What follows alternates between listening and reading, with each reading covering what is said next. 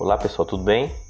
Hoje no Que História é Essa nós vamos falar de três temas né, que são mais relacionados aí à área de geografia econômica, geografia humana, mas que é muito útil também nós sabermos, né? Nós fazemos ligação, né? Fazemos aí a correspondência também com a história.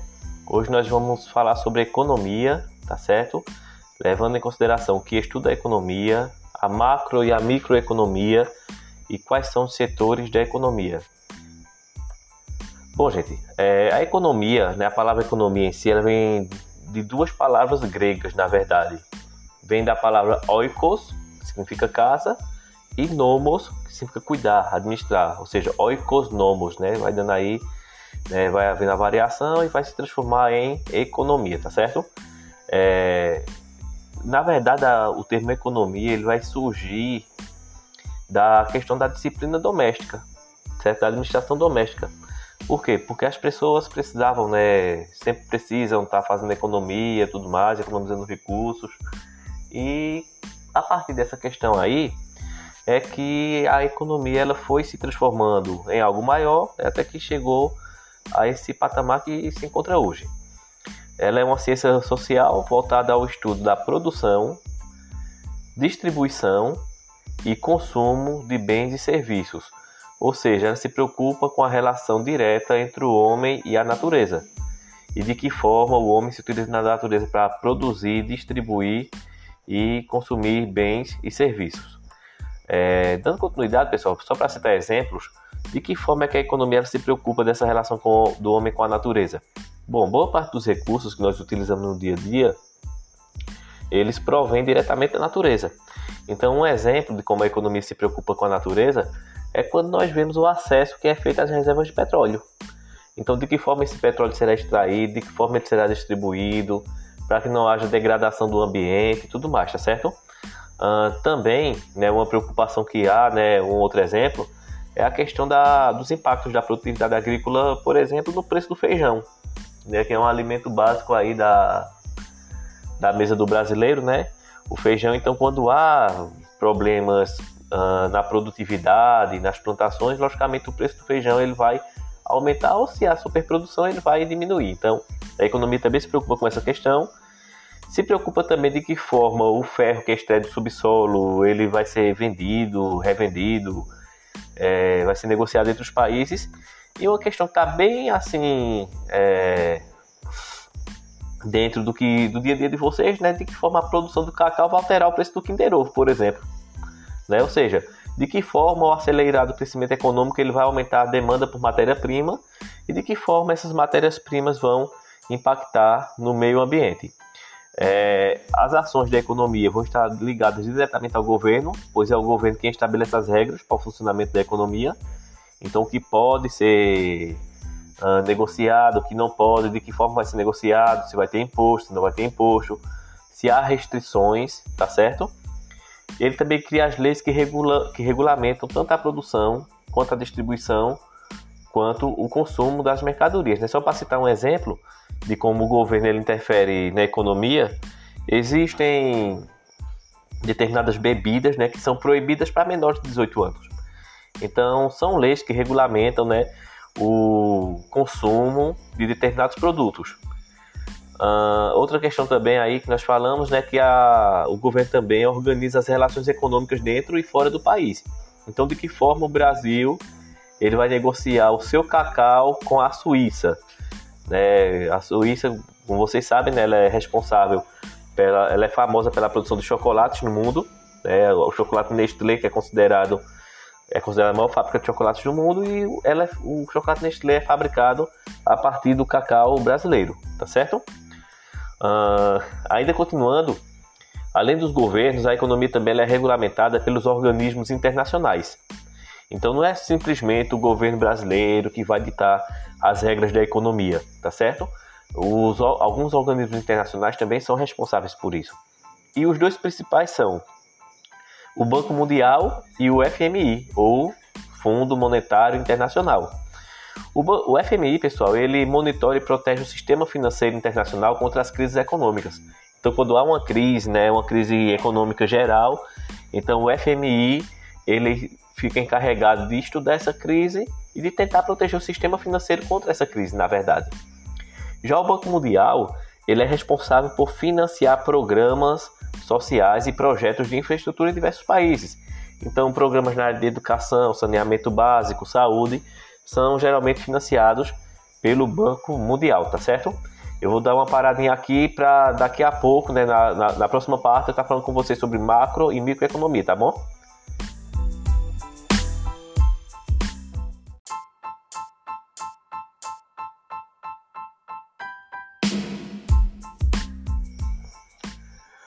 Bom, pessoal, dando continuidade ao tema que nós estávamos estudando, né, que nós estamos estudando sobre economia, lembrando que esse tema é um tema mais voltado para a área de geografia, geografia econômica, aí para quem está em sexto ano do, do fundamental, para quem está em primeiro ano de ensino médio, para quem está se preparando para vestibular e Enem, tá certo? É um tema mais voltado para a geografia, porém se aplica à sociologia, se aplica à história, vai se aplicar a diversas disciplinas das ciências humanas, tá certo?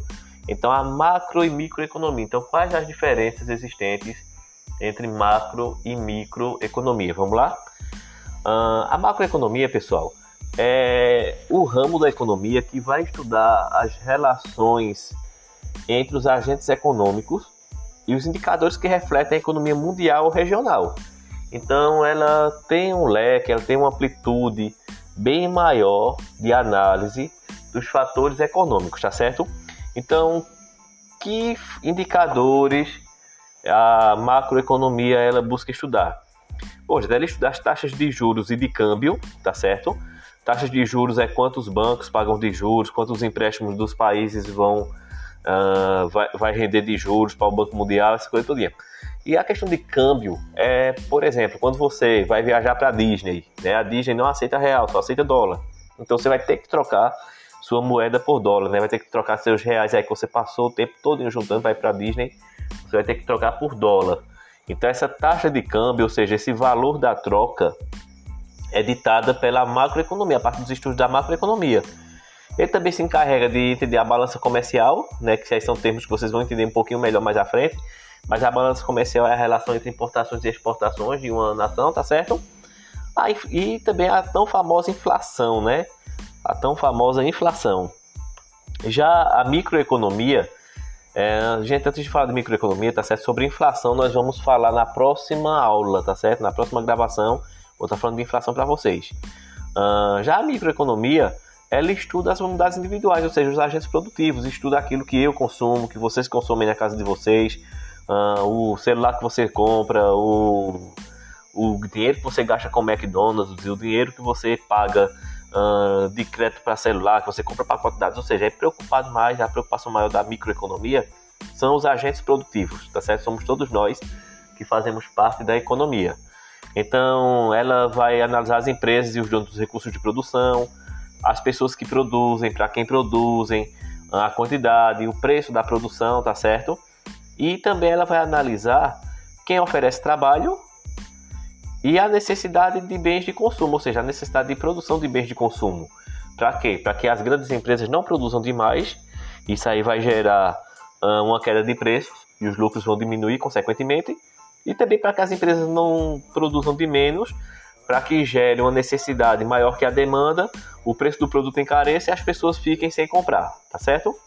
Então, nós costumamos dizer o seguinte, que enquanto a macroeconomia olha de binóculos, ou seja, ela olha lá na frente, a microeconomia ela olha mais de perto, ela olha com uma lupa, tá certo? Então, pessoal, é, eu vou encerrar essa segunda parte agora, tá certo? E na terceira eu volto para finalizar, nós vamos estudar os setores da economia, tá bom?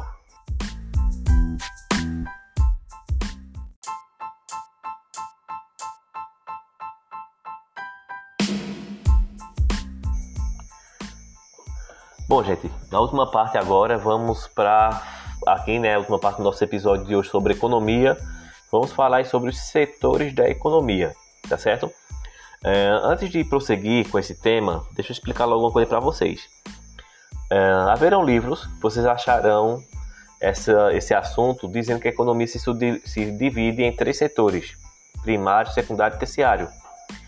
Só que os novos estudos de geografia, né, e devido ao advento da tecnologia também, uh, está fazendo com que seja inserido mais um setor. Então nós temos primário, secundário, terciário e também agora o setor quaternário, que eu vou apresentar para vocês daqui a pouquinho, tá certo?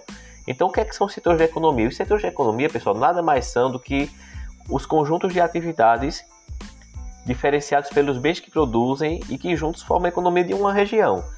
Então, em outras palavras, é a indústria, é a fábrica de. é a confecção de roupa, é a fábrica de iogurte, é o cabeleireiro, é o rapaz que vende picolé na rua, é a escola, é o hospital, é a clínica, enfim, é um setor bastante abrangente. É aquela pessoa que planta uh, tomate, chuchu, inhame, batata, enfim, todo, toda atividade que gera bens ou que presta algum tipo de serviço, nós dizemos que essa atividade faz parte de algum dos setores de economia, tá certo? Então, como eu falei para vocês, inicialmente só existiam três setores, né, primário, secundário e terciário.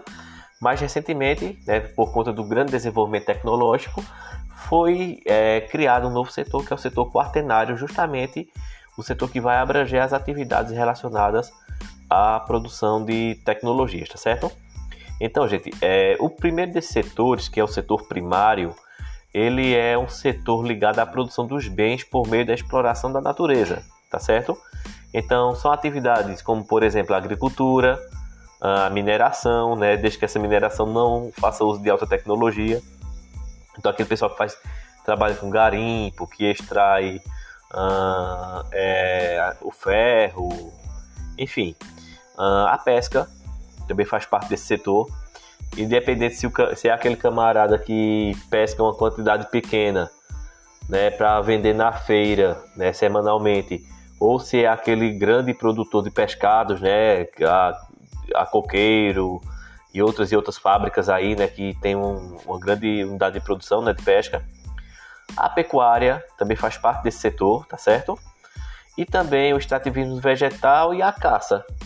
Então, todas as pessoas que trabalham relacionadas a esse setor, que trabalham relacionadas à exploração da natureza, nós dizemos que essas pessoas são trabalhadoras do setor primário da economia. Né, como falei para vocês, inclui aí o pessoal que é muito comum aqui na região em que moramos, o pessoal que trabalha ligado à agricultura, né? O pessoal que planta tomate, o pessoal, o pessoal que planta inhame, pimentão, enfim, qualquer tipo de produção relacionada à natureza faz parte do setor primário, tá ok? Então, por exemplo, a pessoa que uh, produz leite, né, que tem ali um monte de vaca leiteira e faz uma grande produção de leite para vender, ou faz até uma produção um tanto menor, mas que atenda ali a demanda de uma região, nós dizemos que essas pessoas são todas trabalhadoras do setor primário, tá ok? Vamos lá? Setor secundário. Setor secundário, pessoal, é o setor que transforma as matérias-primas produzidas pelo setor primário. Então há uma relação, né? Então o setor secundário ele é representado pelo artesanato e pela indústria. Vamos lá, vamos seguir alguns exemplos. Ah, o pessoal que compra o couro, né, que é produzido ali pelo que é beneficiado pelas pessoas do setor primário e transforma esse couro em roupa, em sapato, em bolsa, enfim, que há uma transformação de um produto, de uma matéria-prima do setor primário, essa matéria-prima vai ser transformada em outra coisa. Então, as indústrias de alimento, as indústrias de roupa, qualquer tipo de indústria, na verdade, ela vai ser relacionada ao setor secundário. Inclusive, pessoal, é o setor secundário ele é o que mais transforma a economia dos locais. Então, você pega como exemplo aqui a região de Santa Cruz Capibaribe, Toritama, uh, Caruaru, mais recentemente a região de Cupira, ali nós temos o que nós chamamos de polo de confecções do Agreste. Né? Cupira entrou recentemente nesse grupo por quê? Porque tem uma grande quantidade de fabricos também. É, então, todas essas atividades elas fazem parte do setor secundário. Um outro exemplo aqui em Pernambuco, a região ali de Vitória de Santo Antão, é, são cidade, é uma cidade, né, uma região ali voltada para tem uma área voltada para a indústria, né? Então, indústrias como a Seara, a Mondelez está se instalando por ali também. Né? Se nós formos olhar, Caruaru tem um local chamado Distrito Industrial, que é um, um bairro onde só tem indústria. Então, todas essas atividades são atividades do setor secundário. O setor terciário, pessoal, é o setor que mais emprega pessoas aqui no Brasil, tá certo? Lembre-se disso aí, a maior parte da população economicamente ativa do Brasil, ou seja, a maior parte das pessoas que trabalham no Brasil, elas são ligadas ao setor terciário, que é o setor da prestação de serviços. Então, são as pessoas que trabalham na educação, como professores, por exemplo, ah, na saúde, médicos, enfermeiros, assistentes, o pessoal que trabalha no setor do turismo, né, como por exemplo hotéis, pousadas, guias turísticos, uh, o pessoal que tra trabalha com transporte de passageiros, o pessoal da segurança, bombeiros, policiais, o pessoal que trabalha no comércio, né? Ah, eu conheço uma pessoa que trabalha na loja de móveis. Ah, o trabalhador da loja de móveis é um trabalhador do setor terciário, ou seja, todo mundo que trabalha no comércio, supermercados, lojas, lanchonetes, são é, trabalhadores do setor terciário da economia, tá certo? O pessoal também trabalha no ramo das telecomunicações, então, ah, o pessoal que fornece a internet é aqui, que nós util estamos utilizando tanto para as aulas hoje em dia, então, setor terciário da economia, tá certo? É o pessoal que hoje em dia se tornou muito popular, né? Os entregadores de aplicativo, aquele pessoal que trabalha no Uber Eats, no iFood, então é, também são trabalhadores do setor terciário. Lembrando que o setor terciário, pessoal, ele se divide em dois subsetores, certo? Existem o, o, os trabalhadores do setor terciário formal e do setor terciário informal. Né, os formais são aquelas pessoas que uh, têm carteira assinada ou que se não tiverem carteira assinada, mas que pagam impostos de alguma forma, né, pagam previdência social e existem os trabalhadores informais também, né, que não, não pagam impostos, não têm carteira assinada, trabalham por conta própria. É, não, não estamos aqui dizendo que seja ilegal, né, eles são informais. Eles não estão vendo. Quem vende picolé não vai ser preso porque está vendendo picolé, tá certo? Mas se ele não recolhe impostos, isso aí vai prejudicar em quê? No futuro na aposentadoria, se ele precisar para trabalhar por algum motivo de doença, algo do tipo, tá certo? E último setor, pessoal, o setor quaternário, tá bom? O setor novo que eu falei para vocês, aí da economia, ele está relacionado aos conhecimentos aliados à tecnologia. Então, são as indústrias relacionadas às áreas de biotecnologia e de robótica, que estão se tornando muito comum, muito comuns nos últimos anos, tá certo? Aquilo que nós pensávamos que era ficção científica, que nunca ia chegar, já chegamos, tá ok? Então, muitas, uh, muitos setores hoje né, muitos postos de trabalho que eram ocupados por pessoas hoje estão sendo substituídos por máquinas, tá certo? Bom, gente, né, esse foi o nosso podcast de hoje, tá bom? Tratamos aí de um tema mais relacionado à área de geografia econômica. Espero que vocês tenham gostado.